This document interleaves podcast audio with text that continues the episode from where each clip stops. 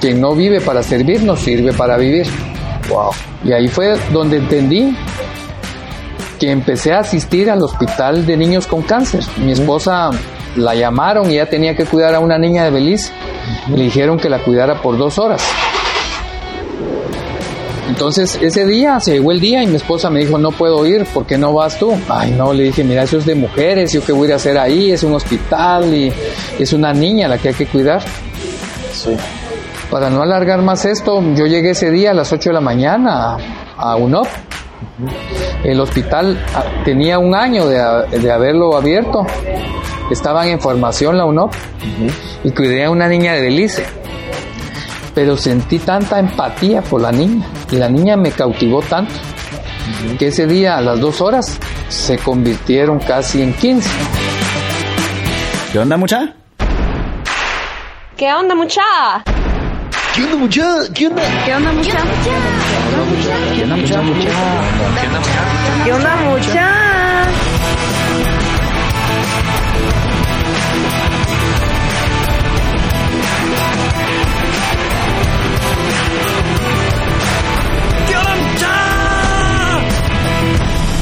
onda, mucha? ¿Cómo están? Espero que estén muy bien. Mi nombre es Jorge Delio y suelo ser la persona que te recuerda que aún no sos ni la mitad de lo que vas a llegar a ser. Así que bienvenido una vez más a ¿Qué onda, mucha? Podcast. Comenzamos.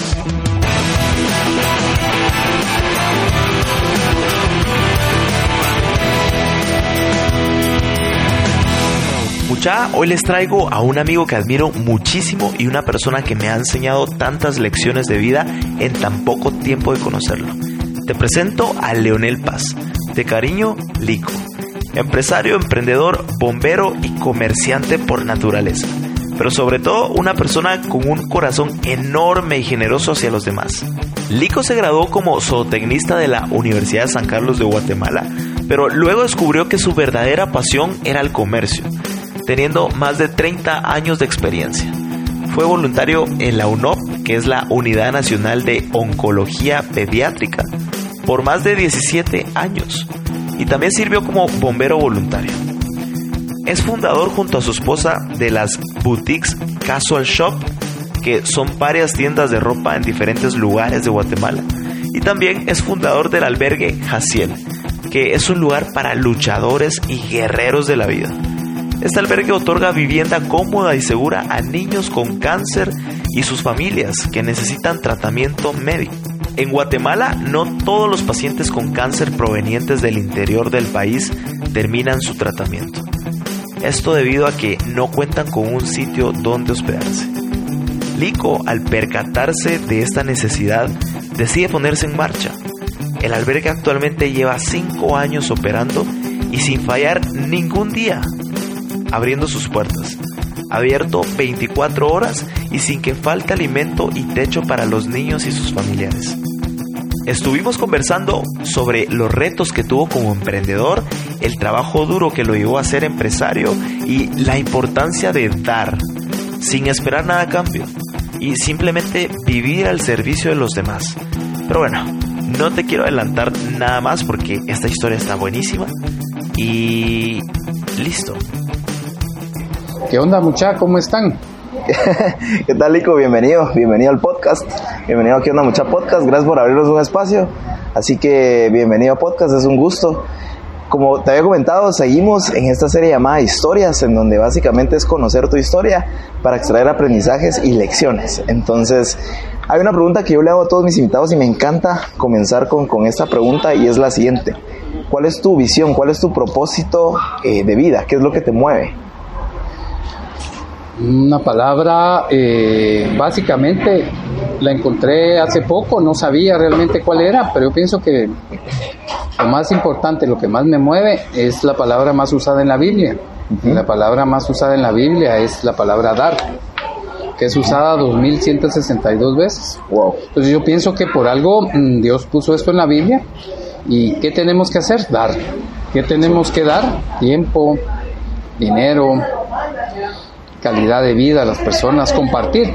Entonces yo pienso que lo principal en cualquier situación de nuestra vida es dar, dar el tiempo, escuchar, hablar, tal vez hablar muy poco y más escuchar, que siento que a veces que es lo que las personas quieren. Eso sería básicamente el factor principal de mi propósito en esta vida. Qué buenísimo, me, encanta conocer tu propósito. Ok, ahorita sí, eh, quisiera abordar antes de, entrar a tu historia, quisiera conocer un poquito más acerca de tu infancia. ¿Qué, hacías de niño? ¿De, de dónde vienes? ¿Cómo, influyen tus papás en tu vida? Con- Contame un poquito más de tu infancia. Pues yo crecí en un matrimonio eh, católico, éramos eh, dos hermanos y luego vino una hermana ya cuando éramos bastante mayores y pues una juventud normal, pues un muchacho estudió en un colegio marista en el Liceo Guatemala, Ajá, muchos recuerdos de mi colegio, ¿verdad? Y de ese colegio salí, una formación cristiana, pues mis padres me educaron a su modo, a veces no concordábamos mucho con ciertas cosas, pero siempre fue una persona un poquito eh, bajado, no, no, no me gustaba subir un poco porque decía yo, no, esto no es para mí.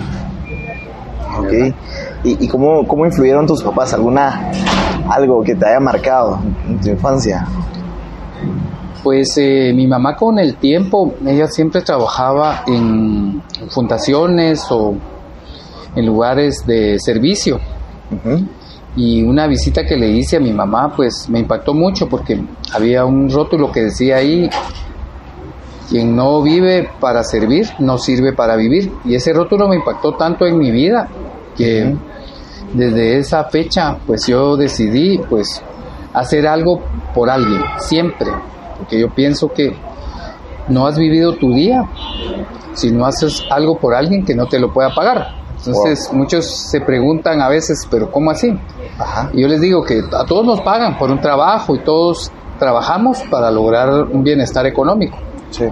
Pero, eh, ¿y los demás qué? Pues yo pienso que hay más agrado en dar que en recibir. Y ese ha sido mi Totalmente. fundamento. Súper, totalmente de acuerdo. Ok, ¿y qué cualidades tenías que definitivamente te llevaron al- a, lo que a lo que sos hoy? Pues en parte yo pienso que son las vivencias de diario. Cada día es una batalla, cada día trae retos, cada día trae aspiraciones. Y al final del día, si no hemos hecho algo que nos llene ese vacío, es como un día no vivido. Y al final siempre me preguntaba yo, ¿qué iré a hacer? Un profesional exitoso, eh, me iré a graduar de una de las mejores universidades del mundo, me iré a una beca o algo así, pero decía yo, pues los recursos tal vez de familia no eran los idóneos en ese momento y Sí. pues seguimos con la trayectoria de ser una persona normal, de graduarnos de una universidad estatal y seguir adelante. ¿Y qué te gustaba hacer de niño? ¿Hacías algún deporte? ¿Qué te gustaba salir a jugar? No, no, no, de niño era más eh, que todo la comida, siempre me Ajá. gustó mucho la comida, el deporte no mucho. Eh, el deporte lo empecé a hacer a los 35 años por salud, no por, por esto, sino que me gustaba mucho comer.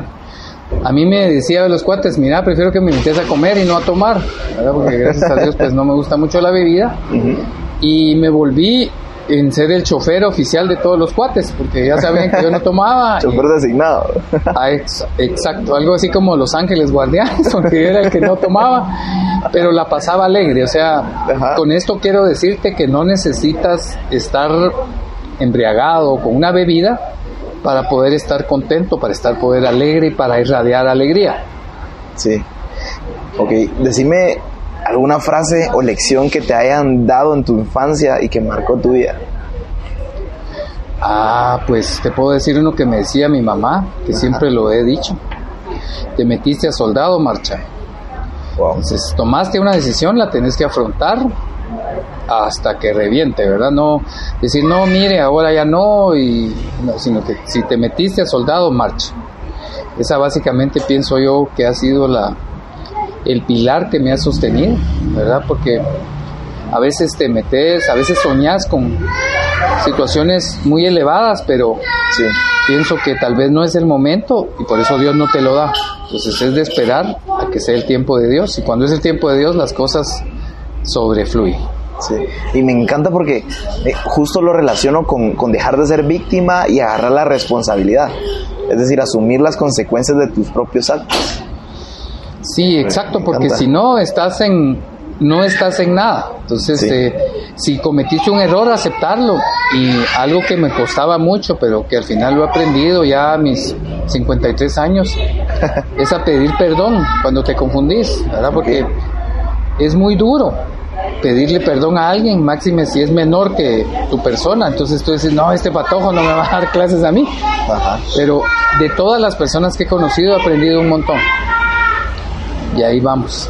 Qué súper. Ok, buenísimo, Lico. Ok, hoy sí, entramos eh, de lleno a, a- a lo más jugoso de esto, que es, que es tu historia. Ahora sí, ¿cuál es tu historia? ¿Cuál es tu historia? ¿Cómo, cómo fue que llegaste a ser quien, quien, quien eres hoy? Pues básicamente, eh, Si quieres, si quieres podemos partir de- desde cuando entraste a la universidad. Me, me parece bien curiosa esa etapa de tu vida. sí, eh, pues yo me gradué del Liceo Guatemala. Ajá. Para variar, soy promoción 83 y medio, decimos, porque yo no salí en el 83, sino que salí en el 83 y medio en enero. Ajá. Y ahí fue cuando pues empezaron una etapa muy difícil de mi vida, pues porque les había fallado a mis papás, eh, toda la secundaria había salido limpio, toda la primaria limpio y secundaria limpio, y en el último año pues perdí tres materias. Entonces eso me significó no poder irme de viaje, no premiarme, y mi papá me dijo, bueno, ahora pasas las vacaciones estudiando. Ajá. Y fueron unas vacaciones muy duras porque no había graduación y la graduación fue en enero. Ujú. Y luego el ingresar a la universidad me di cuenta de que realmente venía lo más duro y lo más emocionante de la vida, ¿va? porque Ajá. realmente fue cuando le dije a mi papá, papá, está bien, no me pague la universidad, la voy a pagar yo. Ajá. Yo pagaba cinco quetzales al mes la universidad estatal, entonces era algo bien bajo. Y desde pequeño me gustó hacer negocios, entonces yo era solvente ya, empecé a ser solvente económicamente de muchos de mis compañeros. Que eso como me daba un plus, ¿verdad? Porque aquel andaba en carro, eh, yo pagaba la gasolina, yo me compraba la ropa, yo me iba comprando mis cosas, entonces ya no tenía la excusa de que como mi papá me paga la U, pues... Entonces empecé a sacar la carrera de zootecnia, em- empezando inicialmente en veterinaria, Ajá. pero donde vi lo duro que era me pasé a zootecnia. ¿Y, Y cómo, empecé- y, por- y por qué ese cambio? Pues porque yo vi que las materias eran un poquito duras y dije yo, ah, yo pienso que le miro más futuro comercial a la carrera de zootecnia que a veterinaria propiamente. ¿verdad? Un veterinario es un médico curativo, mientras que la zootecnia es medicina preventiva y hay más oportunidades de negocio para la zootecnia que para veterinariamente hablando. Pues luego empezamos a sacar la carrera, terminamos, llegamos a hacer el EPS en Coatepeque, ya se imaginan cuáles eran mis promedios, ¿verdad? Por los promedios mandaban a diferentes lugares, pues a mí no me mandaron a Petén, me mandaron a Coatepeque, pues era un lugar bastante comercial, bastante, y ahí fue donde fue mi verdadera universidad, Ajá, ¿por- que aprendí realmente a comercializar mercancía, tanto de México para Guatemala como de Guatemala para México. ¿Y, y cómo fue, o sea, cuál fue ese detonante eh, que, o sea, de ser zootecnista a, a empezar a comerciar? Pues ¿Cómo- cómo fue yo, ese salto? yo diría que fue prácticamente la necesidad y la forma de ver que no había campo para una persona recién graduada en ese lugar. Pues porque estaban los profesionales que un dueño de finca muy difícil que le dé a un estudiante de veterinaria o de zootecnia un trabajo porque el veterinario sabe más, el veterinario es más graduado, nosotros no éramos graduados. Entonces viendo la necesidad de- económica, yo dije, es el tiempo de saltar, es el tiempo de migrar a conseguir un sustento económico, que es a lo que todos buscamos, una estabilidad laboral, Claro. ¿verdad? Y empezamos a comercializar con productos tanto de Guatemala para México como México para Guatemala. Y vimos que había un campo bien, bien fuerte y nadie eh, lo había explotado, pues porque traíamos cosas que normalmente la gente no traía, ¿verdad? Y gracias a Dios por la educación que me dieron mis papás, pues empecé a conocer cosas que con el tiempo me di cuenta que era lo que más se vendía y cosas que no valían la pena, ¿verdad? Y así fue como empezamos a crecer en ese negocio. ¿Y, y cómo fue que nació esa pasión de, de comerciante? Porque básicamente sos comerciante por naturaleza, te, te encanta, te apasiona eso, pero, pero ¿cómo fue que nació esa pasión por eso? Pues yo siento que viene amarrado a la necesidad de no esperar a terminar una carrera universitaria, que por cierto tengo tan presente lo que decía nuestro catedrático en el área básica. Ajá. La universidad no es para todos. Y muchos entrábamos a la universidad, es más, el día de la el bautizo de mi carrera, éramos casi 700 alumnos, Wow. de los cuales paramos terminando la carrera, tal vez un grupo de 15 o 20. Ajá. ¿verdad? Entonces era tanta la gente que ingresaba, tanta la gente con esa sed de conocimiento y economía también, mejorar propio, mejorar la economía y nos y nos dimos cuenta de que era la única forma de salir rápido a una respuesta económica. Ok. ¿verdad? Ok. Y digamos, en toda esta, toda esta etapa de, de com- de comerciante y, y luego pasaste a ser empresario, pero ¿qué lecciones te, te dejó o alguna anécdota que, que tengas que, que, que nos quisieras compartir? Pues sí, hay muchas. Vienen a mi mente eh, una vez que empecé a traer unos jabones para perros. Y sin qué ni para qué, la, la señora que me los proveyó en México me dijo que ese jabón lo usaban mucho humanos, más que para los perros, que era para evitar la caída del cabello. Ajá. Eh, valga la redundancia, el jabón este se llama perro consentido. Y este lo usaba mucho la gente en Guatemala, yo no sabía, para evitar la caída del cabello. Entonces, ¿qué hicimos? Cambiar el giro del negocio. En lugar de estarlo ofreciendo en veterinarias, donde me compraban una docena o dos a un precio razonable, le cambiamos el giro y lo fuimos a ofrecer a salones de belleza y spas de aquel entonces. Y ahí fue cuando vimos el salto de que el jabón se vendía excelentemente bien en estos lugares. Y le cambiamos el giro del negocio, entonces el jabón ya no se vendía en las veterinarias, sino que se vendía ya en los salones de belleza y spa y el jabón se vendía excelentemente bien. Y ahí fue cuando empezamos a ver el potencial de negocio que tenía realmente estos productos. Y ante todo, pues en ese tiempo estaba con mi novia, que ahora es mi esposa, y ya podía compartir con ella muchas cosas y muchas responsabilidades que si hubiera estado en un trabajo fijo, nunca lo hubiera logrado, No se hubiera podido. ¿verdad? Así fue, exacto. Ok, buenísimo. Y, ok, ahora quisiera saber cómo fue que llegaste eh, de comerciar eh, jabones y luego a, a poner tu, tu- tu tienda de boutique Sí, todo empezó de ropa. eh, con un proveedor de las famosas maquilas en Guatemala. Ajá. Antes, por el Tratado de Libre Comercio en Guatemala se comercializaba un montón de ropa. Exportaban ropa para Estados Unidos y había mucha fábrica. Entonces un día andando por Villanueva, Ajá. Porque le di jalón a unos coreanos que venían de Los Ángeles. Les di jalón y andaban algo perdidos. Y me dijeron, mire, nosotros vamos para una maquila en Villanueva. Y yo dije, estos pobres no van a poder llegar. ¿A qué horas van a llegar? En ese tiempo no existían Uber, no habían taxis tantos como ahora. Ajá. Y les di jalón. Como dice la palabra, hace el bien sin ver a quién. ¿Verdad?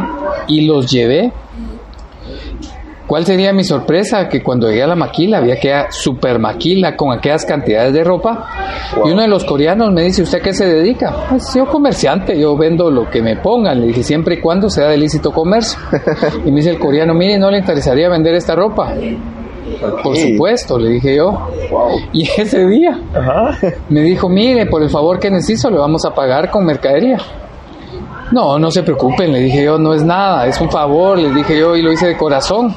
Y mi mamá siempre me decía, mira, mi hijo, si se hace un favor, se hace bien hecho, me dijo, si no, mejor no lo hagas. Entonces yo siempre recuerdo eso y eso, esas fueron las palabras que le dije a este coreano. Y él se impactó tanto con esas palabras y vio mi actitud que me dijo, no, venga otro día y vamos a negociar ropa. Y empezamos a comprar y vender la ropa que él tenía. Saliendo de esa fábrica, me voy a almacenes y empecé a comercializar esta mercancía increíblemente. pero no se imagina. O sea, no me daba abasto en el día en estar repartiendo mercadería. Y ahí fue cuando ya estaba casado con mi esposa y empezamos a... ¿Ahí cuántos años tenías para estar en Ahí contexto? teníamos más o menos como unos 20, 21, 22 años. Súper joven. Sí, pero eh, a mí me entraba un desespere. Decía, yo quiero, me quiero jubilar a los 40. Ok. Ese era mi sueño de vida. Decía, a los 40 ya no voy a trabajar, me voy a dedicar a viajar por el mundo. Ajá. Pero Creo que así pensamos muchos jóvenes también, ¿no? sí, yo creo que es el ideal, pero les digo algo, lo descubrí, ya voy por 53 y definitivamente no se puede. Yo siento que es parte de nuestra vida. Sí, estar activo siempre, ¿no? Estar activo. El día que dejemos de trabajar, yo creo que ese día nos, nos venimos para abajo, Wow, ¿verdad? qué buenísimo. Ok, ¿y cómo Así fue? Ok, ahí empezó, o sea, empezó a agarrar tracción. Empezamos a agarrar tracción Ajá. con vendiendo ropa de maquila. Vendíamos en almacenes, entregábamos, no teníamos tiendas, todo era entregar, entregar. Y ahí se cumplía lo que decía. No, los clientes no nos buscaban, sino que nosotros andábamos buscando al clientes. Ok, Luego mi mamá empieza, mi hijo, tenés que hacer tu tesis, tenés que hacer tu tesis. Y recuerdo muy bien que me fui al, al INCAP Ajá, a buscar material para poder hacer mi tesis, para graduarme. ajá. Pero cuál fue mi sorpresa, que ahí solo trabajaban señoritas. Y en lugar de ir a verlo de la tesis, les paré vendiendo ropa. Y ya era una tradición que todos los martes Ajá. les llevaba una maleta llena de ropa y paramos, en lugar de ir a hacerlo de la tesis, a vender ropa. Y eran ganancias increíbles que ya nunca más volví a ir ahí, sino que solo a entregar ropa y a entregar ropa. Yo llevaba la maleta en la mañana Ajá. y ya en la tarde la encargada me tenía mis cheques y pagos y miren, gracias a Dios eso me sirvió para pagar mi universidad, para pagar deudas y para ir haciéndome mi carrito y seguir haciendo negocio, ¿verdad? A darle. Siempre y cuando fuera algo legal. Claro. No fuera algo prohibido, no fuera algo robado. Que les digo, durante la vida me han ofrecido muchos negocios muy buenos, Sí. pero el negocio muy bueno no existe. Ok. El negocio bueno siempre tiene sus dificultades y cuesta. Y les digo a todos los que están escuchando mi historia en esta oportunidad, que Dios prospera con el tiempo, no es en el momento. A veces uno quisiera andar en un buen carro de la noche a la mañana, pero es con el tiempo. Hay un tiempo para todo. Parte de eso lo descubrí porque mi sueño eran los carros Ajá. Y el día que había hecho negocio en mi primer carro ya lo habían vendido cuando llegué, me puse muy molesto y todo, pero no era el momento para el carro. Ajá. Hasta que fue el momento, creo que Dios me lo dio y ahora lo entiendo. En ese momento me puse molesto, ofuscado, pero ya lo entendí. Así funcionan las cosas. Wow. ¿Cómo? Ok. Y ahorita, después de que ah, empezaste a- empezó a agarrar tracción y tracción tu negocio, ¿qué lecciones, viendo en retrospectiva, qué, qué lecciones te, te ha dejado? ¿Te ha dejado todo este negocio eh, de la ropa? De, y, co- y- y en qué momento fue que llegaste ya a tener, de, de estar vendiendo, a tener ya una, una tienda física, ¿no? Sí, ahí es donde se mira la mano de Dios y las bendiciones, porque a todos los que se dedican al comercio les digo, ¿quién les garantiza a ustedes que, no sé cuál sea su negocio, pero quién les garantiza que hoy se vaya a vender? ¿Quién les garantiza que hoy a las 8 o 9 de la mañana que ustedes abran su tienda, entre alguien y les compre algo? Nadie, nadie. Puede pasar que el día pase en cero, como me tocó a mí varias veces en las tiendas, y puede ser un día que ustedes vendan 20 mil o 30 mil quetzales. ¿Quién garantiza eso? Solo la misericordia de Dios. Y ahí fue donde me di cuenta de que aperturamos nuestra primera tienda hace 28 años, si no estoy mal. Wow. ¿Cómo, cómo se llama la, para que todos lo La sepan? tienda se llama Casual Shop. Ajá. Tenemos varias sucursales. Y ¿Y cuál es la, el eslogan? El tema, el eslogan, le digo a toda la gente que me entrevista, le digo casual shop, donde él y ella se vistan, para que otros los desvistan. No, esto es una, una broma, ¿verdad? Pero a toda la gente le causa risa y abrimos la primera tienda. Yo era el que atendía, yo era el que cobraba, yo era el que conseguía la mercadería, yo era el que hacía los depósitos en el banco. No, y eso es, eso es lo que hace un emprendedor en sus inicios, ¿no? Uno es todo lo ahí. Exacto. Fue un mi tío que me dio la oportunidad de alquilar un negocio cerca de él. Y el negocio de mi tío tenía mucha prosperidad, mucha bendición. Y empezamos a jalar los clientes de él. Y nos dimos cuenta de que realmente el negocio de la ropa es la ropa de mujer. Porque las mujeres se cambian blusas, las mujeres no pueden llevar un vestido a una fiesta, tienen que llevar un vestido nuevo cada fiesta. Y a cada rato hay fiestas. Mientras que uno de hombre Sí. siempre con el mismo tacuche. Sí. ¿verdad? Aunque sea para el entierro, mejor si es un traje oscuro, así le sirve a uno para ocasiones, solo le cambia la tonada de la corbata y ya, ya. tienes, ya para unos nuevo. 15 años, o si es para un funeral, pues una corbata oscura. Entonces nos dimos cuenta de que realmente con el negocio de la ropa, las mujeres compraban y los niños. En, da- en tiendas en niños pequeños, porque ya cuando los niños son adolescentes, pues ya la ropa ya no se les coge la mamá, sino que ya les coge el niño. Entonces ahí vienen los problemas. Entonces por eso la ropa que vendíamos era ropa de dama y ropa de niños, de entiéndase a unos 10, 11 años. Porque ya después de eso, ya los niños ya escogen su propia ropa y ya no eh, es la mamá la que toma la decisión, sino que es el niño. Entonces ahí vienen los conflictos y para evitar problemas, mejor lo fuerte es esa ropa. ¿verdad? Pues empezamos en esos, en esa primera tienda, apostándole a todo, pasaban días en blanco. ¿Y qué se sentía? O sea, a ¿qué la se- mal. ¿Qué Yo me, yo me ponía a orar Ajá. sin fe, a orar, Dios mío, quiero vender algo. En eso entraba una señora, nosotros estábamos ubicados en la zona 10, en aquel tiempo la zona 10 era una zona top. Y la gente que llegaba, gente de mucho dinero, y entraba gente. Me recuerdo también que entró una vez una señora y me dice: Mire, tiene trapeadores. Señor, esta es una boutique, vamos a tener trapeadores. Pero en ese mismo instante me, me iluminó Dios y fue a comprar unos trapeadores y escobas y puse ahí recogedores de basura para ir teniendo lo que la gente me dijera y para no dejar ir a la gente con las manos vacías. Y dije, bueno, este señor no se vendió una blusa, Wow. pero aunque sea se le vende un trapeador o una escoba, dije, pero la cosa era venderle algo. Ajá. Entonces empezamos, luego llega diciembre y empieza el levantón de la ropa. Gracias a Dios hacíamos muy buenos negocios con los coreanos, nunca le quedamos a deber a ningún coreano. Ok. Y ahí íbamos poco a poco, creyéndole, apostándole, con la presión de mis papás, que ellos me querían demandar de embajador a un país de Europa. Yo les decía, no, papá, yo quiero ser vendedor. Yo, eso es lo que me gusta. Luego, en las tardes que no se había vendido nada, agarraba mi carro particular y me iba a vender a la zona 1, vender ropa. Tenía mucha ropa Ajá. y la iba a vender al grito, como dicen. Así A la literalmente, calle, a la calle, eh, que gente compradora, mirones a la aurora, ¿verdad? Y sí que jalándole a la gente y apostándole a que se vendía. Y mi esposa me decía, mira, necesito para el súper dos mil, tres mil pesos. Espérate, dije, ahorita los voy a ir a hacer. Y me iba al guarda, Wow. o a la zona 11, o al trébol a, a vender la ropa. Al rato ya venía con, con dinero en bolsa, hemos vendido en la zona 5, en un mercado que había ahí también. Ahí sí me acompañó varias veces mi esposa. Y mire, créanme que lo que no se vendía en la tienda de la zona 10, nos nivelábamos con las ventas en la calle. Ahí era directo, allí había que tener cuidado con el sencillo, había que tener cuidado con los ladrones. Siempre nos robaban, pero ya era parte de, del negocio, ¿verdad? Porque, como me decía un árabe, negocio que no para robar no es negocio, ¿verdad? Entonces ya tienes que tener contemplado un cierto presupuesto del negocio, que te haya un robo, pues porque no Ahí podías controlar tanto en eso, exacto. Y así fue como continuaron pasando los días y después de 15 años de tener la tienda, decidimos abrir sucursales. Y el negocio empezó a cambiar, entonces ya teníamos que buscar a más gente y nos dedicamos a abrir tiendas carretera El Salvador, que fue donde vivo actualmente.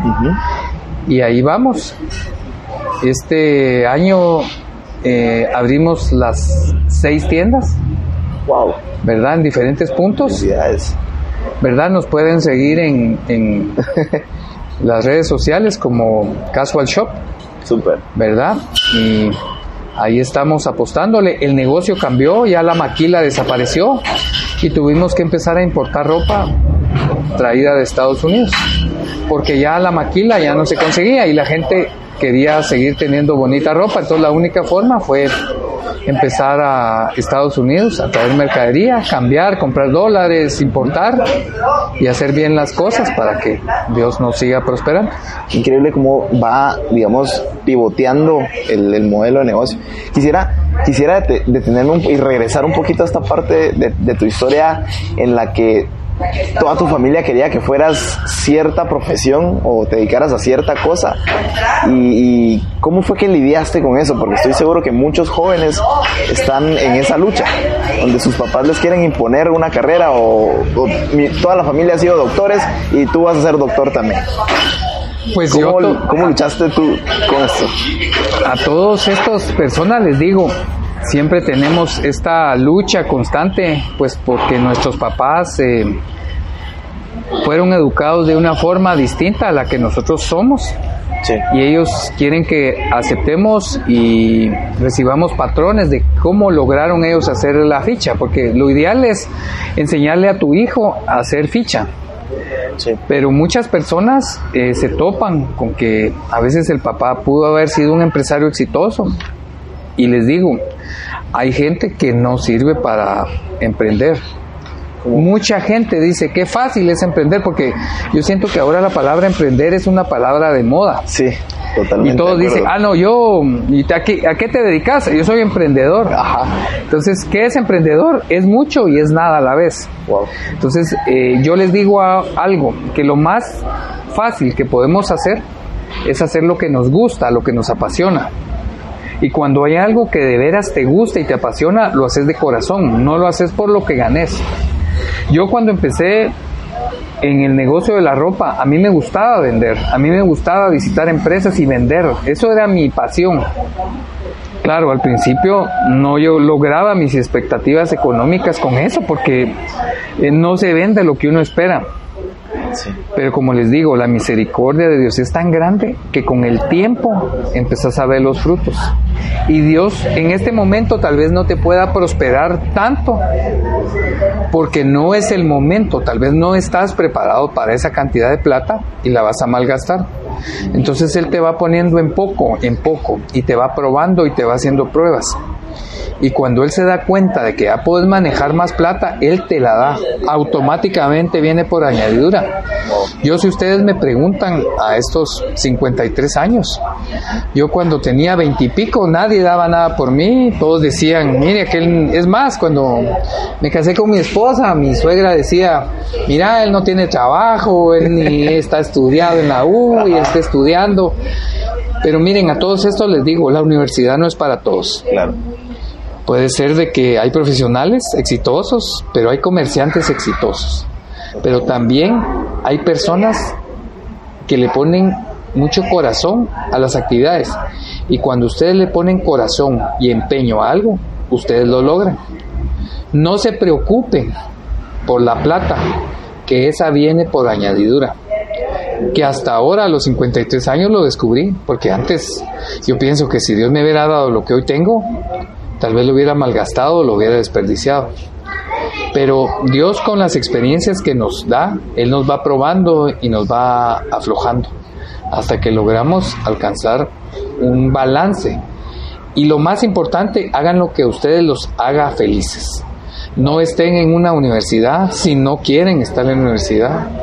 Yo estudié zootecnia porque pues me llamaba un poco la atención, no era la carrera idónea, pero mi papá necio, tenés que sacar una carrera universitaria, la tenés y la saqué. Pero si ustedes me preguntan qué relación he tenido con mi carrera, ninguna. O sea, yo en la vida he practicado la zootecnia.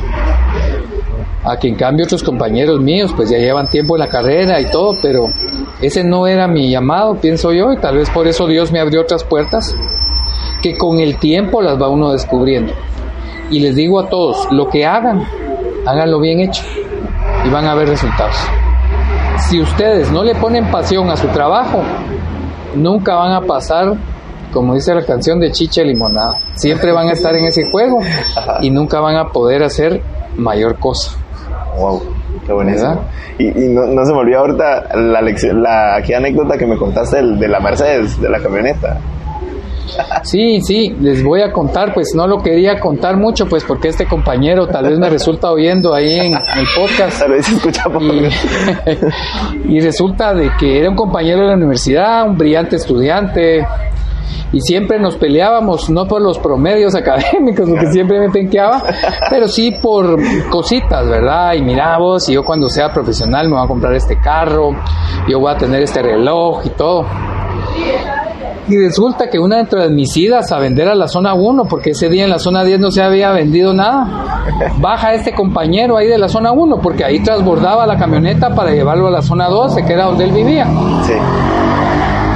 Y él bajó de la camioneta y me mira y me dice, ¿qué tal vos? Me dice, Paz, ¿cómo estás? Me dice, bien vos, y yo atendiendo y vendiendo y aquel gentillal amontonándoseme ahí. Y me Sudando dice, y sudando la gota gorda, como dice. Y me dice, vos, Paz, qué ironía las de la vida, ¿verdad vos? Me dice, sí, vos, ¿por qué? Le digo, sí, me dijo, todo un médico veterinario, zootecnista y vendiendo ropa en la calle. Sí, le dije, pero solo hay una diferencia, le dije. Que los dos nos acabamos de bajar de una camioneta Mercedes-Benz, le dije. Solo que vos tenés una camioneta Mercedes-Benz de línea, una camioneta urbana. Y yo tengo una camioneta privada, que es mía. Esa es la diferencia, porque yo estoy vendiendo ropa aquí y vos seguís en tu camioneta. Ajá. Y además le dije, ¿te recordás aquel relojito G-Shock que tenías? Pues yo ya pasé de esa categoría, le dije. Ahora tengo otro tipo de relojes que con el reloj que cargo, pues vos tal vez podrías comprar unas tus cinco docenas de G-Shocks o, o algo así. Le dije, esa es la diferencia porque estoy yo aquí.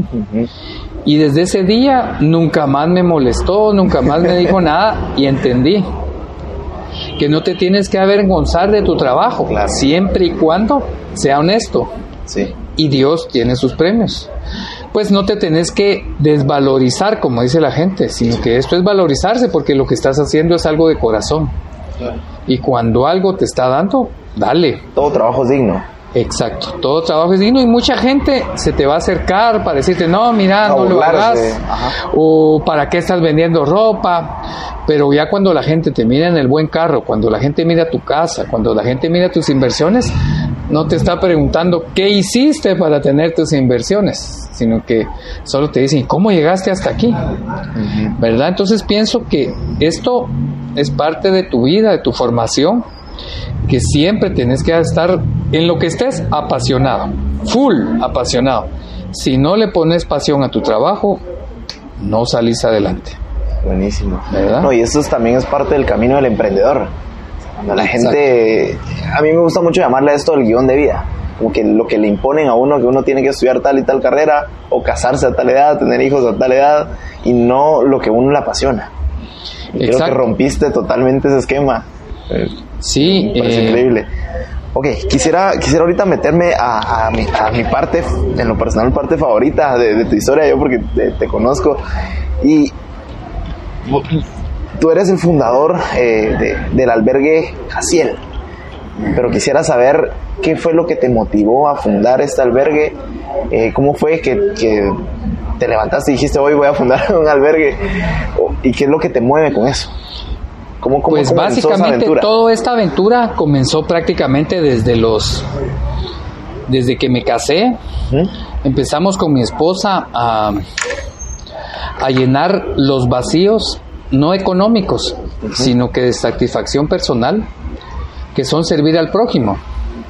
Me gradué de bombero hace mucho Wow. tiempo y desde ahí empecé a fomentar un poco el servicio. Entonces eh, hacía servicio, prestaba mi servicio como oficial de bomberos en varias estaciones, hacíamos turnos de noche y empecé a ver lo reconfortante que era que alguien que no conocías en una situación desfavorable la llevabas al hospital y quedaban eternamente agradecidos porque les habías transportado y salvado la vida en ese instante.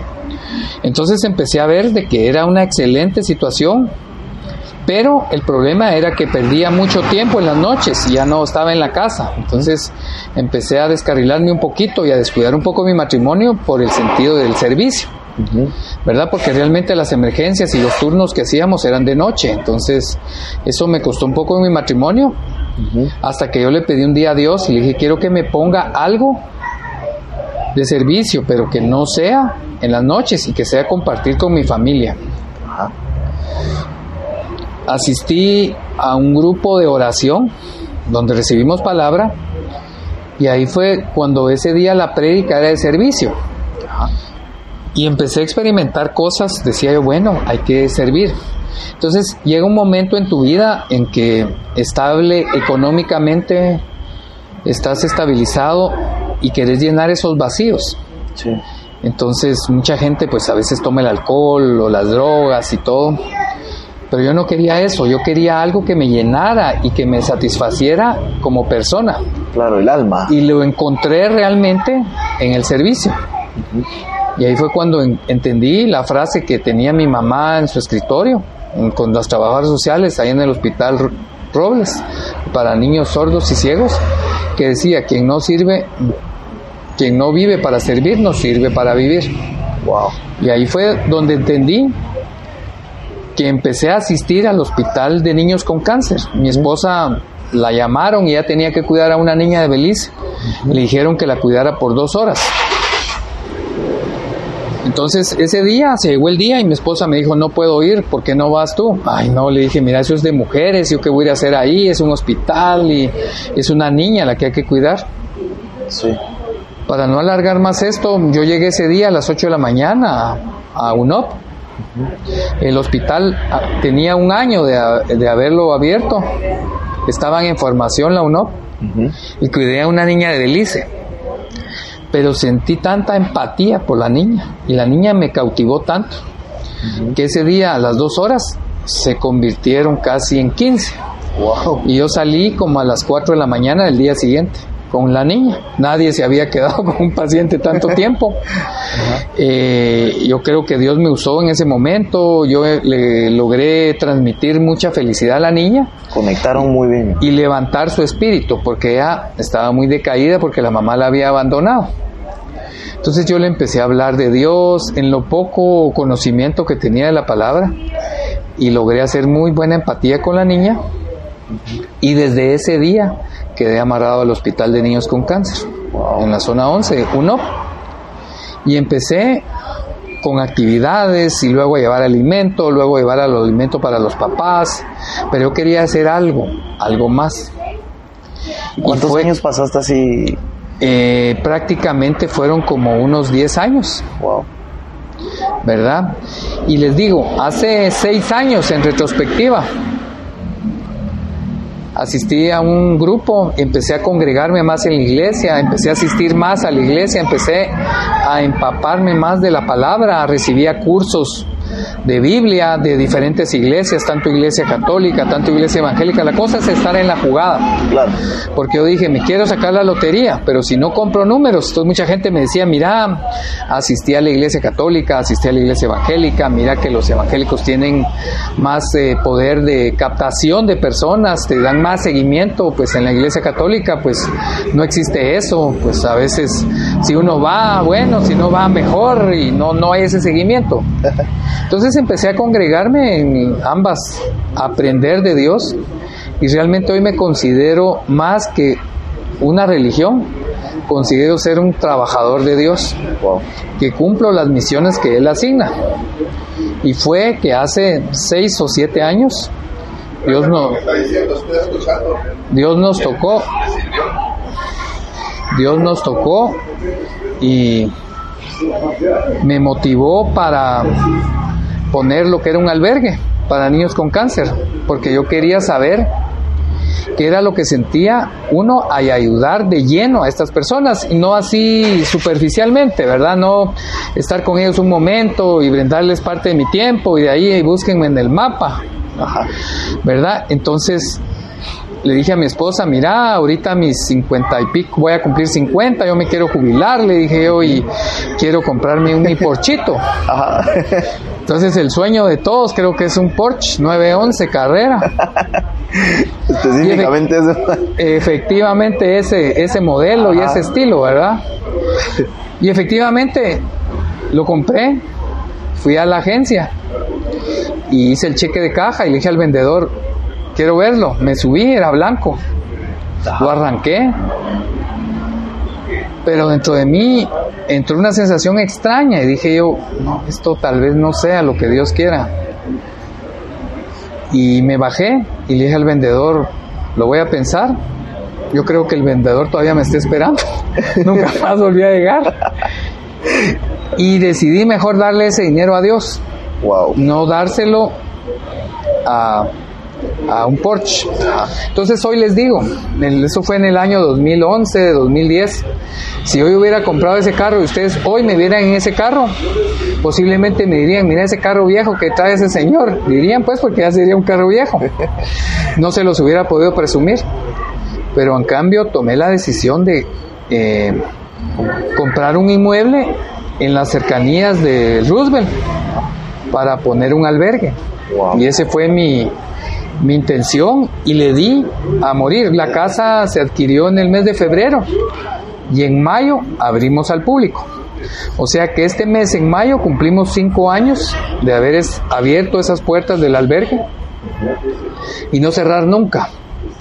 El primer año quería hacer como hacen las farmacéuticas, que cierran en diciembre, el 20 y pico de diciembre y abren hasta el 6 de enero. Sí. Pero ¿cuál sería mi sorpresa? Que llegaron dos niños de hemodiálisis que iban a pasar el 24 en el albergue y no lo podíamos cerrar. Entonces dije, Dios mío, el albergue no se cierra. Y no me lo están preguntando ustedes, pero ese albergue no se ha cerrado desde hace cinco años. Durante cinco años, 24 horas cada día del año. Exacto, Qué así es, 24, Ahorita- 7. Me voló la cabeza cómo fue que de un Porsche pasó a hacer esto que, que realmente no tiene precio.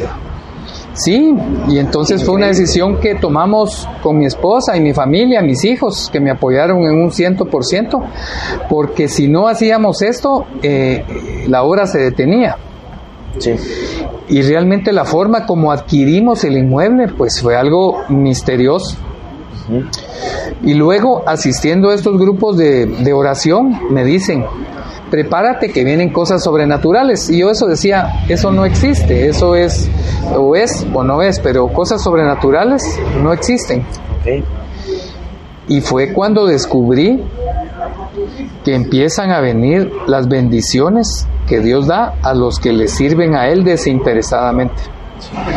Y ahí fue cuando mi agradecimiento más grande hasta la fecha que he recibido es que un niño hace dos años me dice, don Leonel, imagínese cuando estamos haciendo la cola, me dice. Puchica, vos qué cola, me dije yo, la cola para entrar al cielo, me dice, porque yo para allá voy. Puchica, ese día me quedé mudo Wow. y le dije, a mí me falta mucho todavía por hacer. No, don Leonel, yo ya voy para allá. ¿Cuál sería mi sorpresa que a los dos días este niño fallece en el hospital? Ahora les pregunto yo a ustedes, ¿dónde creen que esté ese niño? Era un adolescente de 14, 15 años, con cáncer terminal. Y empezamos a ver situaciones que marcaron nuestra vida Sí. tanto de mi esposa como de mis hijos. Mi esposa eh, empezó a cocinar en el albergue. Mi hija se metió a estudiar para chef, para hacer los alimentos para esta cantidad de personas. Y les digo, hemos recibido cantidad de pacientes. Hemos colapsado los albergues. Hemos puesto punto a los albergues. Luego eh, me invitan a programas de radio a dar el testimonio de que por qué había puesto el albergue. Y al terminar el programa se me acerca un muchacho y me dice, te voy a ayudar, te voy a ayudar. Bueno, muchas gracias. Le dije, apunta mi nombre y mi número y me dio sus datos. A la semana me llamó, me dio cinco mil quetzales. Luego, mensualmente me ofrendaba cinco mil quetzales. Eso servía para parte del mantenimiento del albergue. Y a los tres meses de estar ofrendando eso, me dice, tengo un regalo para el albergue y se los voy a llevar. Excelente, le dije, ¿cuándo llegas? El domingo a las 2 de la tarde estoy ahí. Llegó el domingo, eran las 3 de la tarde, el cuate no aparecía. Como a las 5 lo llamé porque de ver que no aparecía, le dije, mira, ¿qué pasó? No, No, es que me perdí, me dijo.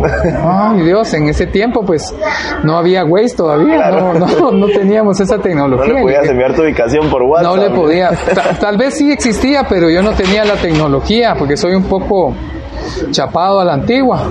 No paso del WhatsApp, ni eso de redes sociales, no muy lo entiendo. Pero veo que es el futuro. Y me dice, aquí estoy en el Hospital Roosevelt. Entonces le dije a los niños del albergue, mucha, vénganse, vamos a traer a este amigo. Llegamos al Hospital Roosevelt, llegando al Hospital Roosevelt me llama él de vuelta y me dice, mira, ya estoy aquí en el albergue. Y que si lo que él quería era que yo saliera del albergue. Y parqueó una camioneta enfrente del albergue. Y cuando yo llegué, me dicen los niños, don Lionel, nos parquearon un carro enfrente del albergue, pero mire, es una camionetona, me dice. pero mire, don Lionel tiene una moña, me dice. Y efectivamente, este amigo nos ofrendó una camioneta Nissan Urban del año para 23 pasajeros. Nosotros le hemos metido 50 para que se ven la magnitud de gente que tenemos en el albergue.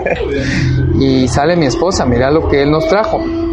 Por eso, si ustedes miran la camioneta en la calle, dice en la parte de atrás, dice albergue Jaciel, atrás y adelante. Y en medio dice transportando luchadores contra el cáncer, porque fueron las palabras textuales que él me dijo cuando él me la dio. Él me dijo, aquí está para que lleves a esos luchadores de cáncer. Entonces, cuando llegamos a lugares que nos invitan, la gente dice, mire, usted trae luchadores, es pelea de box o de qué me dice. Son luchadores contra el cáncer. Definitivamente, son guerreros. Son guerreros, exacto. Y los invitamos a quien quiera conocer el albergue. Estamos en las redes sociales como Albergue Jaciel. Con doble A. Con doble A. Nos encuentran en Waze como Albergue Jaciel y van a ver la cantidad de bendiciones que se reciben en el albergue. Sí, yo justamente ayer tuve, tuve la oportunidad de acompañarte en, el albergue y es increíble la, buena vibra que se siente ahí y, te parte el alma, te parte el alma como, como es que niños de pequeñas edades están ahí sí que luchando, son, son unos guerreros y uno a veces se queja por cosas que de verdad no tienen importancia. Exacto. Y ellos son felices con cualquier cosita. Yo les digo a todos los que nos están escuchando que si alguna vez se sienten de bajón o tristes o preocupados o que las ventas estén mal, que nos acompañen una tarde o una mañana en el albergue o una noche, porque ahí están las puertas abiertas las 24 horas, porque siempre entra y sale gente, gente que se enferma y se tienen que ir de emergencia al hospital y van a ver cómo se sube uno la autoestima, porque a veces nos quejamos del tránsito, del tráfico, pero es porque tenemos carro. Esta gente no tiene los recursos, no tienen carro, no tienen plata, pero más sin embargo están apostando a su milagro, que Dios los sane y luchando en un hospital que no les cobra un solo centavo. Y por eso fue mi ayuda de querérsela brindar a este hospital, porque ellos no cobran un solo centavo y nosotros en el albergue recibimos de las dos instituciones, tanto de UNOP, que son pacientes de cáncer, niños, y UNICAR, que son niños también, pero de, operados de corazón abierto. Entonces, eh, en estos dos nos batimos y el albergue como tal ha tenido el honor de tener a la paciente operada de corazón abierto más joven, de un día de nacido. Wow. Y esto nos llena de mucho orgullo porque esta niña vino al albergue, la conocí ese día en el albergue, al día siguiente la operan, ya no la volvimos a ver, esa seña de que la paciente está viva y estable. La mamá estaba al día siguiente todavía componiéndose de la cesárea, el papá se vino en helicóptero con ella de Petén, la operaron y la regresaron y la niña es una paciente sobreviviente operada de corazón abierto. Como también del área de cáncer hemos tenido gente que ha estado con nosotros desde que abrimos el albergue.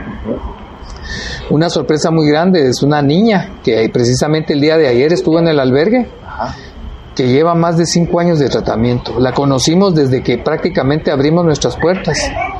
Y ayer fue una noticia muy grande para ella porque le diagnosticaron en el hospital que ella era una sobreviviente de cáncer. Entonces son esas pequeñas cosas que nos marcan la vida y nos dicen, en lugar de ponernos tristes por ver a estos niños, nos llenan el corazón de mucha alegría, de paz y de bendición. Y entendemos que la vida está de un hilo de todos, más de estas personas que están en un estado sumamente grave y los miran ustedes saliendo de un intensivo con cánula y vías y todo y al día siguiente, un jueves, están en un paseo en Miraflores, montando los caballos, subiéndose al tren. Contanos un poquito, ese, porque todos los jueves los sacas de paseo, ¿no? Exacto. Parte de la Ajá. tónica del albergue increíble. es volver el albergue un albergue amistoso. Sí. No somos un albergue con policías, no somos un albergue con reglas, somos un albergue abierto. Somos un albergue eh, que le facilita las cosas a los niños y nos sometemos a lo que los niños dicen, a lo que los niños les gusta. Entonces todos los jueves asignamos un paseo a cualquier centro comercial. Asignamos mesa redonda entre los pacientes, los niños, no los papás. Y donde los niños nos digan que quieren ir a pasear, vamos. Pues nos van a poder encontrar en Miraflores, como nos van a poder encontrar en Guacamole, como dice un niño, que vamos a Oakland Mall, que no lo podía decir, y le puso Guacamole. Entonces, don Leonel, ¿cuándo vamos a volver a Guacamole? Y así han marcado nuestra vida estos niños. Tengo como para grabar unos mil podcasts de las experiencias que he tenido con esta gente. ¿Alguna, ¿Alguna en particular que durante estos cinco años, desde el día cero que se abrió, que nunca se te, te olvide? ¿Alguna anécdota, algún niño, algún... Pues sí, aprovechando les voy a contar una que realmente nos transformó a mí, a mi esposa, a mis hijos, que fue un paciente de 8 años. El paciente llegó al hospital, él venía de Cobán. Era un paciente demasiado inteligente, más inteligente que la mamá, que el papá. No hablaba la mamá y el papá una gota de español. Y me dice, don Leonel, hoy estoy muy triste. Mira, ¿y por qué estás triste? Le dice que hay que estar alegres, no tristes. Sí, don Leonel, estoy triste porque hoy es mi cumpleaños. Y nadie me ha dicho nada, ni me lo ha celebrado. Wow. Qué fácil, le dije, es que vos también, vos porque no has esperado que yo te hable, porque acabo de venir, mentira. Y empieza el niño a contarme y le digo, venite, vámonos a la terraza del albergue, vamos a ir a platicar. Y en la terraza me empieza a contar el niño que estaba cumpliendo ocho años ese día y que su sueño era subirse a un helicóptero. Me dijo, mire, me quiero subir a uno de esos. y señala un helicóptero. Luego me dice, Don Leonel, ese es uno de mis sueños. Qué fácil. Le dije yo, pero mira, yo quiero que me pidas cosas difíciles, no cosas fáciles, porque eso para mí es muy fácil. Y empecé a orar desde el momento en que ese niño me dijo eso. Entonces aprendí a pedirle a Dios. Le dije, bueno, Dios mío, quiero que me consigas algo. Empecé a, a tocar puertas. Llamé a un amigo que tiene helicóptero y me dijo, mira, yo estoy en Miami ahorita, la otra semana lo llevo. No, le dije, eso tiene que ser hoy. Porque he aprendido que con estos niños se trabaja al día. Claro, No podemos esperar porque puede ser que ya sea muy tarde. Sí. Una vez me pasó que un niño me pidió un arroz chino y a mí se me olvidó. Y a los dos días me recordé y se lo llevé y nos lo comimos con el papá en el ataúd del niño. Entonces son situaciones que Dios te pone al extremo y te dice, hoy le tenés que hacer eso a ese niño, hoy le tenés que cumplir este sueño a ese niño. Moviendo gestiones y hablándole amigos, conseguimos eh, ir a helicópteros de Guatemala que nos abrieron las puertas, le hablé y conseguimos el ingreso al helicóptero de Guatemala. A la media hora íbamos todos en mi carro particular, un Defender que tengo, 25 personas. Nos fuimos para el helicóptero de Guatemala, subimos al niño en helicóptero. No sabía el niño si llorar o reírse. Levantaron el helicóptero y lo volvieron a sentar. El niño pensó que se habían ido a Shell en el helicóptero, pero el helicóptero solo levantó y aterrizó. Una emoción, una adrenalina que generó entre las personas que estaban. La mamá solo se reía y decía así, no, no sabíamos qué quería decir. Nos decía un montón de palabras en dialecto que no entendíamos. Y le dije, y aún hay más, le dije. ¿Cómo así, don Leonel? Sí, aún más. ¿Qué otra cosa querés? Quiero que me celebre mi cumpleaños como a los niños en Guatemala. ¿Cómo es eso? Le dije, yo no sé. Sí, en un centro comercial. Ah, bueno, vamos a Guacamole y te voy a llevar.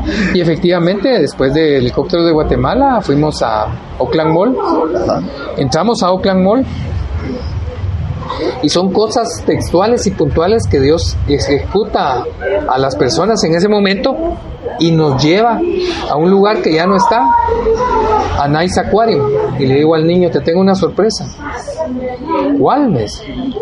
Te voy a enseñar un tiburón. Don Leonel, eso es mentira, me dice. ¿Por qué? Porque los tiburones son de baterías. Dice él, no, yo te voy a enseñar uno de verdad, que se te descuidas, te come. Eso es mentira, don Leonel. Además, los tiburones solo sé que son en el mar y además el mar es muy chiquito. Así le dije, ¿por qué decís que el mar es chiquito? Porque en la tele de la casa se mira así pequeñito. Entonces, el chiquito. No, vení, te voy a enseñar. Y le hablé a los señores de Nice Aquarium y entramos a Nice. ¿Cuál sería mi sorpresa? Que en el momento exacto que nosotros entramos a Nice Aquarium, en ese mismo momento entra el buzo a darle de comer a los peces. El niño se impacta tanto que se queda con los ojos abiertos y la boca viendo al buzo que bajaba y descendía. Y solo me dice, don Leonel, ¿ese muñeco es de baterías o es eléctrico? No, le dije, él es un buzo y es un hombre igual que tú, tiene manos y piernas igual que todo eso es mentira. Llámalo, le dije yo. Y efectivamente, en ese momento Dios tocó el corazón de ese buzo y el buzo sale del- de la piscina rompiendo los protocolos de seguridad y todo. Y se acerca al niño y lo saluda. Y dice, yo te felicito porque sos un luchador, sos un guerrero, estás batallando contra el cáncer. Y yo te voy a enseñar toda la terminología que usamos los buzos. Y empieza el buzo a explicarle al niño toda la, todo lo de las señales de buceo, cómo se baja, cómo se desciende. Y el niño le pone la mano arriba y le dice así, ¿y eso qué significa? Que todo está bien, que todo está bien. Es la famosa mano que ponemos en, en el WhatsApp ahora, que todo está bien. Y el niño la usó. Luego viene la contraparte que Dios trabaja en ese momento en el corazón del niño. Y el niño se compenetra tanto con el buzo que le dice, yo te voy a enseñar a bucear. En ese momento llaman del hospital que él habían venido los resultados de él de Estados Unidos y que el paciente estaba desahuciado. Que como que el niño pudiera vivir un día, un mes o unas horas. Entonces yo me puse a orar en ese instante, se me salieron las lágrimas y dije, Dios mío, dame la oportunidad de terminar el sueño de este niño. Terminamos el sueño, el niño comió, disfrutamos, me bloquearon la tarjeta de crédito porque nadie compra en un restaurante de comida rápida más de 1800 quetzales. Porque invitamos a comer a toda la gente, comimos pollo, comimos pizza, pasamos bien alegres, se nos dieron por parte de las empresas que, que, que nos compra- que compramos la comida y nos ofrendaron bebidas y pastel para el niño y se hizo algo bien alegre. Eso fue un día jueves. Y el niño estuvo muy contento. Y al terminar, el niño, don Leonel, me hace la manita y me dice, misión cumplida. Me cumplió mi sueño. Muchas gracias. Eso fue un jueves. El sábado el niño entra al hospital y el sábado en la noche el paciente fallece. Wow. Me llaman, voy al hospital, me dice el médico de intensivo de Leonel, el paciente falleció, usted lo tenía mucho aprecio, sí, le dije. estamos tratando de comunicarnos con la mamá, pero la mamá no habla una gota de español. Y pues tal vez a usted le habla o usted le entiende algo, sí, van a ver que la señora me va a hablar. Y efectivamente llegué al hospital y le hablé a la señora y le digo, señora, su hijo falleció. Sí, me dice la señora. Era lo único que decía, sí, no. Mire, señora, disculpe, le dije con el médico a la par. Su hijo le dijo algo antes de morir. Sí, ya ve, me dice el doctor. Ella solo dice sí y no. ¿Y qué le dijo el niño? Y la mamá saca del delantal su mano y nos dice, todo está bien. Entonces ahí entendí que el niño murió en paz, que el niño se fue al cielo y allá nos está esperando a los que lleguemos al cielo. Entonces, cuando Dios hace esto con las personas, es porque Él quiere que compartamos con Él el sueño de un niño. Y los invito a los que quieran sentir esa euforia, esa emoción, que no tiene valor en esta vida, hacerlo. Lo pueden hacer a diario en el albergue Jacín. Buenísimo. Ok, eh, Lico, si pudieras escoger una sola decisión que hayas tomado y que cambió tu vida para siempre, ¿cuál sería? Pues yo pienso que haber abierto el albergue hace 15 años, o tal vez 30 años. Increíble. Ok, ¿qué pensamiento eh, tenés que pocas personas comparten? Referente a Lo que sea. Algún pensamiento que, que tengas y, y no todos van a estar de acuerdo. Pues es un pensamiento que siempre lo experimento cuando llega alguien nuevo al albergue, que me dicen yo no tengo el corazón para esos niños, porque yo me quiebro, yo me parto. Pero yo les digo algo, que cuando uno hace esto, lo tiene que hacer de corazón. Y Dios les da la fortaleza para poderlo hacer. Y les digo, no digan no lo puedo hacer, porque sí se puede hacer. Eso sería. Súper. Ok, ¿cuál ha sido el peor consejo que te han dado? ¿Perdón? ¿Cuál ha sido el peor consejo que te han dado? No lo hagas. No lo hagas. Y ahora, ¿cuál ha sido el mejor consejo que te han dado? El mejor consejo que me han dado, yo pienso que es el que está en las escrituras. Dar. ¿Qué quieren? Les pregunto yo a ustedes. ¿Qué quieren recibir? Dinero. Den dinero. Felicidad. Den felicidad. Alegría. Den alegría. Pero no alegría a tus familiares, porque esa es tu obligación. A gente que no conozcas, a tu prójimo. ¿Quién es tu prójimo? Cualquier persona que esté a tu par. A mí Dios me usa mucho para andar en la calle y antes era muy juzgador. Antes decía, no, yo no le voy a dar dinero a ese porque se lo va a agarrar para droga. Yo no le voy a dar dinero a ese porque se va a tomar. Yo no le voy a dar dinero a ese porque ese me lo quiere robar. No, hay que dar. Ya que hagan las personas con lo que uno les da, es decisión de ellos. Pero uno tiene que cumplir con dar. Y cuando das de corazón, es tu situación. Y ya la persona que le des, ya es situación de la persona. Si ella lo malgasta, sea se lo fuma, sea consume drogas, es problema de ella. Pero uno cumple con dar. Y no se cuestionen mucho que las riquezas Dios las da para compartirlas, no para uno mismo. Eso me lo explicó un árabe. Si te comes el pastel entero, te empaches. Lo tienes que compartir. Por más que quieras comértelo, no te lo vas a comer todo. No te vas a saciar y solo te vas a enfermar. Mientras que lo compartes. No te imaginas la bendición que es poder compartir. Y prueba de esto es que yo le digo a toda la gente que hoy es mi cumpleaños, ayer fue mi cumpleaños, mañana es mi cumpleaños. Porque ¿qué hacemos normalmente para agradar a alguien? Lo invitamos a comer, lo invitamos a tomar. Pues yo todos los días me tomo la tarea de invitar por lo menos a 30 personas en el albergue a desayunar, almorzar y cenar. Entonces les digo, es mi cumpleaños, lo estoy celebrando. Y mientras Dios nos dé vida, vamos a seguir dándole a la gente que ni conocemos. Hay gente que ha estado en el albergue, que me ha visto en las entrevistas y me dice, "Mira, yo conocí a ese señor, no sabía que usted era el del albergue Jaciel. Porque no nos interesa que la gente nos ubique, sino que nos interesa que la gente nos apoye y nos imite. Para que si hubiera mucha gente así, no existiría gente necesitada, sino que todos nos ayudaríamos. Si cada uno de nosotros agarrara a 5, 6, 10 personas, no hubiera gente necesitada en el mundo, todos seríamos iguales. Pero ¿qué pasa? Queremos enriquecernos solo nosotros. Y como me dice una señora, yo cumplo con mi prójimo, yo le doy de comer a mis hijos, sí, pero eso es una obligación. Darle de Sí. comer a tu familia es tu obligación. Pues a veces digo, me dice mi esposa, vamos a comer, vamos, es obligación. Pero ir con la gente del albergue, a mí realmente me da envidia porque la gente del albergue abre puertas. El otro día llegamos a un restaurante chino. El dueño del restaurante salió a decir que no debíamos nada, que se nos enojaban conmigo si nos cobraban. Me dijo, lo que quieran, pidan.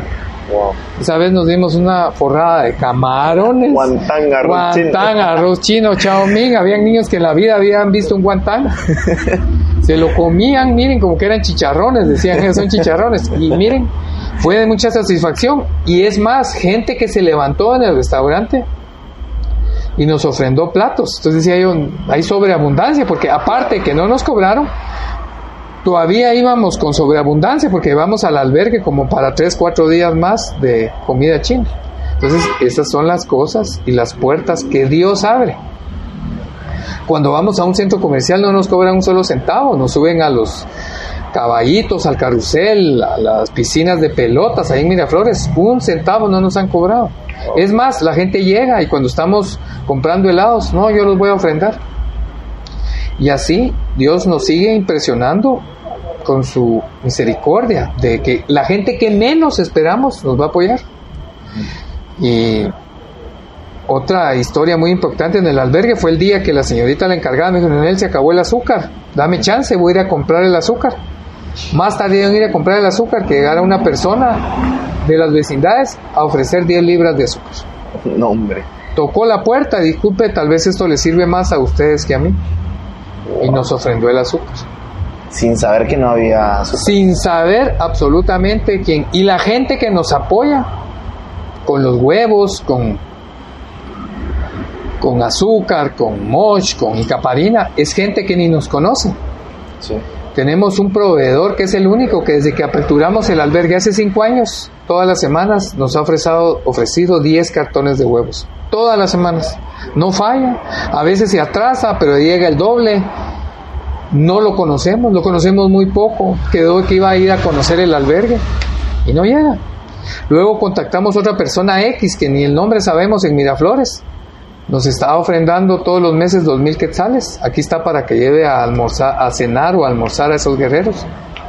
Y así pasa. Entonces, por eso, todos los jueves, si alguien nos quiere acompañar, se pueden juntar en el albergue y nos vamos. Vamos a los centros comerciales, a donde los niños quieren, quieren ir al aeropuerto, quieren ir a ver a- aviones, quieren ir a ver eh, helicópteros, quieren ir a ver al zoológico, quieren ir a Litra, a donde los niños quieran. Ese es mi propósito. Yo asigno de mi semana laboral, asigno dos días a trabajar full en el albergue, los martes y jueves y a veces domingo. Los martes nos tomamos a la tarea de llevar la cena para los papás de la gente que está en el hospital Sí. y los jueves es el día de paseo. Increíble. Y ese día martes suplimos de insumos y de víveres al albergue porque todas las semanas entra producto nuevo, entra eh, canasta básica, entran verduras, entran frutas. Hemos tenido una satisfacción más grande donde un muchacho de la costa, un niño de cuatro años no conocía las manzanas. Ahora yo les pregunto a ustedes, ¿quién en Guatemala no se ha comido una manzana? Pues para que vean, este niño ni sabía qué eran las manzanas. Entonces eso nos da la pauta de que esta gente realmente vive en una situación muy precaria Dura. y en el albergue sienten como un oasis, un paraíso Sí. en su estado de cáncer. Es más, en el albergue tenemos personas desde el lunes que están esperando el famoso paseo del jueves. Entonces les pregunto yo, ¿cómo no vamos a sacar esos paseos? Claro. Si la gente nos está esperando ya, hay niños que prefieren salir de las quimioterapias temprano para poder ir al paseo. ¿Verdad? Es increíble lo que está haciendo Lico. Ok. Hoy en día, ¿cuál es tu mayor miedo?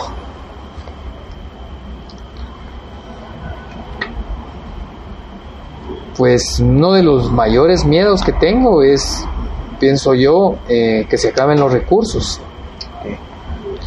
Pero eh, ya no podamos mantener el albergue o, o situaciones que se han dado. Actualmente está financiado por tu empresa, ¿no? Actualmente el albergue en un 95-98% el albergue es financiado por las tiendas de ropa casual shop, que a raíz de que aperturamos el albergue, hubo que aperturar más tiendas para lograr mantener el albergue, pues porque si se gasta, yo los invito a que hagamos números básicos de que lo que cuesta alimentar a una persona durante los 365 días del año, multipliquen eso por Hasta el 100 día que menos gente hemos tenido son 26 personas, el día que más gente hemos tenido 96, hemos tenido 10 de 80, y ahí estamos creyéndole que Dios nos va a prosperar y mantener el albergue. Y a veces pues me preocupa, pues porque es una responsabilidad muy grande, son deudas altas de agua, luz, de internet, de teléfono, eh, cámaras todo eso, pero Dios va a proveer. ¿verdad? Ok, Lico, pasamos a, ya no estamos quedando cortos de tiempo, pasamos a, un- a unas últimas preguntas de cierre.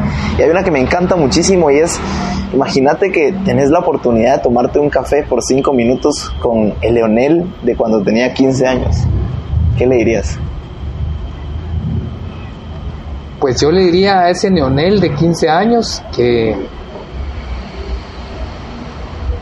hubiera empezado a dar más desde pequeño y hubiera habido cosas más grandes. ¿Verdad? Yo pienso que sería el consejo que yo le daría a los jóvenes para que salgan adelante y si ellos salen adelante va a ser por dadores, no porque Dios lo quiera. Entonces, contesta. Eso lo corto, lo edito. Nena, Ah, Es que me están haciendo el podcast Ya aquí. vamos a en- terminar. en- ya vamos a terminar aquí en, en- ¿cómo se llama? En Délica. Aquí estoy con Volcane. Délica de la zona 10. Zona 14. Eh, ¿Empezamos a bajar o no? Va, mira, fíjate vos que estábamos haciendo el podcast aquí, cuando se levantó un señor vos y nos dijo, lo felicito y muchas gracias porque lo que dijeron ustedes me sirvió un montón, me dijo. Y se fue. A la... ¿Ah? No, yo estoy hablando aquí, me está entrevistando, así como en Emprende.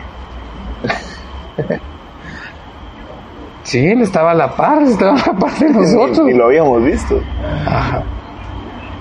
Sí, hombre, sí, hombre. Ya con esto se, se pagó el podcast. Ah, sí. Vaya pues. Bueno. Saludos, pues, saludos. Vaya pues. Un abrazo. Chao.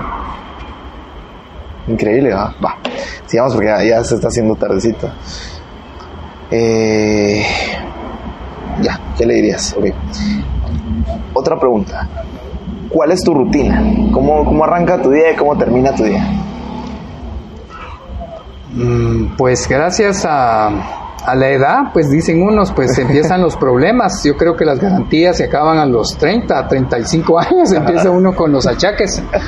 A los 35 años resulté diabético y empecé a hacer ejercicio. No había hecho ejercicio en toda mi vida. Algo que les digo a la gente joven que empiece a hacer ejercicio.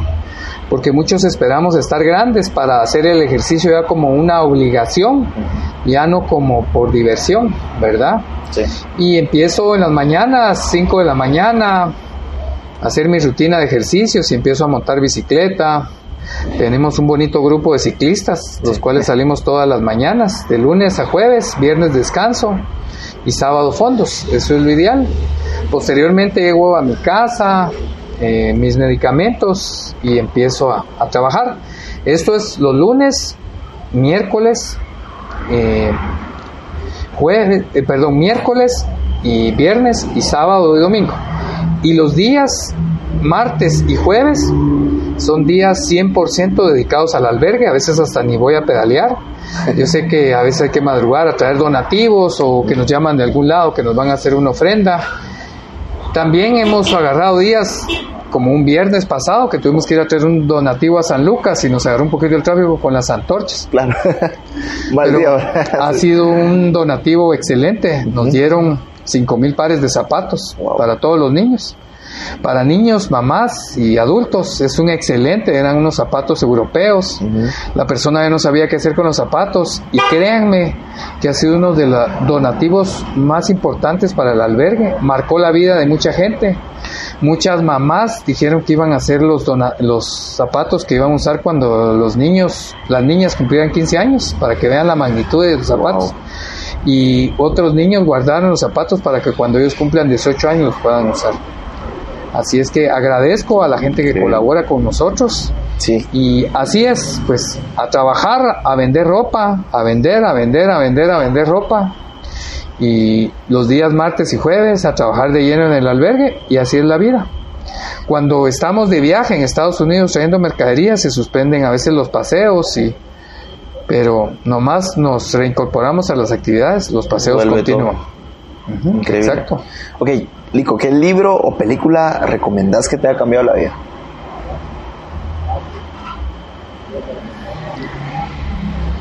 Pues libros, la verdad te digo, no he leído muchos. No he leído, más bien te podría decir el único libro que estoy por terminar, tal vez sea la Biblia. De ahí no he leído ningún otro libro. Yo en el colegio no me gustaba mucho leer, pues yo pagaba los resúmenes para que me los leyeran y a veces eh, me juntaba con amigas que leían mucho y que me los contaran, porque si no, mucho no tengo muy buen hábito de lectura. Entonces, tal vez de las películas, una de las que más me ha impactado, creo que fue la de eh, la de Noé, que fue en los días en que estaba aperturando el albergue. Y lo que más me impactó de esa película es que él contrató, contra todas las apuestas, él hizo la barca en un lugar donde nunca había llovido, donde se creía que nunca iba a haber una inundación, y más sin embargo él perseveró y escuchó las órdenes. Y vuelvo al mismo eslogan de la, de la milicia que dice, las órdenes no se discuten, se acatan. Es algo que me ha servido en el albergue un montón, y no pregunto de dónde va a salir para comprar el frijol o el arroz o el maíz, sino que se compra luego se mira dónde se consigue. Pero las órdenes, les digo, no se discuten, solo se ejecutan. Máxime cuando viene de un ser supremo, como Él es Dios para mí, que es el socio actual que tengo en el albergue. Y mucha gente me pregunta, mira, ¿y alguien te apoya en el albergue? ¿Alguien está con voz de lleno en el albergue? Y yo les digo, el único socio que yo he tenido en la vida es un judío de 33 años que murió por nosotros. Y al que no lo conozca, se lo presento porque es nuestra labor presentarlo. Y créanme que desde que hice el trato con él del albergue, las cosas han cambiado. Porque este albergue funciona o funciona o funciona. Mientras cuando uno tiene a Dios en todo, las cosas cambian. Y Él es el ejecutor, Él es el que pone todo, Él es el que sana a los niños, Él es el que provee. Y si alguien no nos da, Dios va a traer las manos luchadoras que tengo para generar recursos y seguir vendiendo y conseguir alimento para estos pacientes, alimento y diversión. ¿Eso sería? Pasamos a una última pregunta, que es, una dinámica, de hecho, en donde yo te voy a lanzar eh, ciertas palabras chapinas o frases chapinas y, vos me vas a decir lo primero que se te venga a la mente. Ah, claro. Listo, va. ¿Qué es lo primero que se te viene a la mente al escuchar la palabra colazo? Colazo en moto. Chispudo. Que sos pilas. Chipuste. Chiquitío. Pajero. Solo cuento. ok, buenísimo, Lico. Eh, te agradezco muchísimo. Yo en lo personal te admiro un montón por lo que estás haciendo. Es, es increíble, de verdad. Eh, no tenés idea del, del, impacto que estás haciendo en, la vida de miles, de miles de, niños, de luchadores, guerreros. Y bueno, eh, alguna última cosa que le, que quisieras decir a todos mis oyentes de, de, la tribu, de la tribu Mucha, de este podcast en qué, si alguien quisiera ayudar eh, en el albergue, en qué puede ayudar, cómo, cómo se puede acercar al albergue. Bueno, les digo, como siempre he dicho en las entrevistas, nadie puede ayudar algo que no conoce. Y muchos nos preguntamos, vos, ¿y qué hago? ¿Qué llevo? Y todo. Entonces, antes de ayudar, los invitamos a conocer.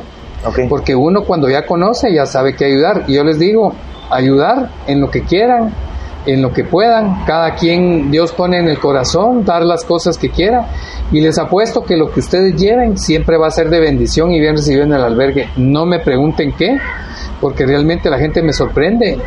Uno de nuestros proveedores y auspiciadores es un amigo que nos lava la ropa y él cuando llegó al albergue llegó así, vos en qué te puedo ayudar? En eso sale un niño, Leonel, este hermano mío se orinó en la cama y empezamos a lavar la ropa. Ya sé, me dijo, yo tengo una lavandería industrial, yo te puedo lavar la ropa. Okay. Y a raíz de ese día, este amigo nos lava la ropa y nos la esteriliza, él trabaja para el San Juan de Dios y para el Roosevelt. Y entonces las sábanas y colchas que hay en el albergue están esterilizadas y todo. Y es Dios que va poniendo a las personas. Siempre. Es Dios que puso a este amigo que nos lleva los huevos. Es Dios que puso a esta persona que nos ofrendó los zapatos. Es Dios el que lleva las libras de azúcar. Es Dios el que nos regala las gelatinas en Primar. Una señora que nos la encontramos en Primar nos sorprende y nos dice, mire, aquí está mi semana de trabajo, unas gelatinas de esas que venden en los buses, es mi trabajo de dos semanas, yo se las ofrendo. Y nos regaló las gelatinas. Esto es el equivalente a que uno de nosotros diera un carro o un vehículo, porque es algo muy significativo para ella. Y ella lo dio desinteresadamente. Increíble. Así es que como consejo y recomendación para que haya armonía y felicidad en su vida, la clave es dar. Lo que sea, dar. Y van a ver las cosas grandes que tiene Dios para ustedes si ustedes se convierten en dadores alegres. Buenísimo. Ok, eh, te agradezco un montón. Éxitos, éxitos en todo. Y muchas gracias por tu increíble historia. No, hasta pronto y nos vemos en el albergue para los que quieran llegar. Hasta pronto. Párale.